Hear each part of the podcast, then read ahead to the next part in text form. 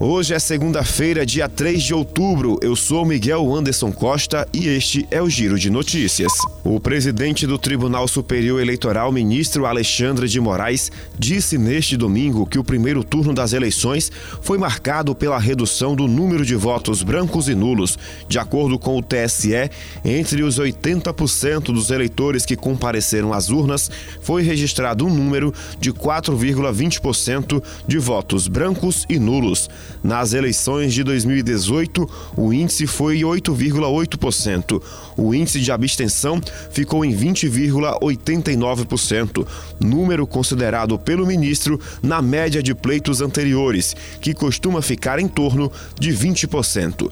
Sobre as filas de eleitores registradas em diversos pontos do país, Moraes disse que o problema pode ter sido causado pelo acréscimo dos 7 milhões e 500 mil eleitores que passaram a escolher um candidato. A mudança que permitiu o eleitor ter um segundo a mais na tela de urna para confirmar o candidato de sua preferência antes de confirmar o voto, além de falhas no reconhecimento da leitura biométrica.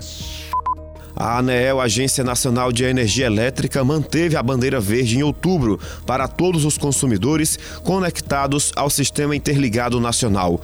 Com a decisão, não haverá cobrança extra na conta de luz. A conta está sem essas taxas desde o fim da bandeira de escassez hídrica, que durou de setembro de 2021 até meados de abril deste ano. Segundo a ANEEL, na ocasião, a bandeira verde foi escolhida devido às condições favoráveis de geração de energia.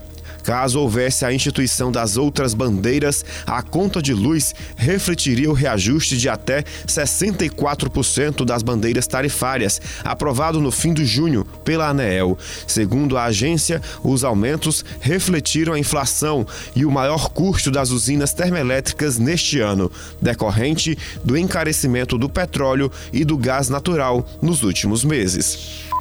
A companhia aérea Azul já iniciou a venda de passagens para a nova rota que vai ligar a cidade de Fortaleza a Mossoró, no Rio Grande do Norte. A operação deve começar no dia 19 de novembro, com viagens semanais que terão até uma hora de duração.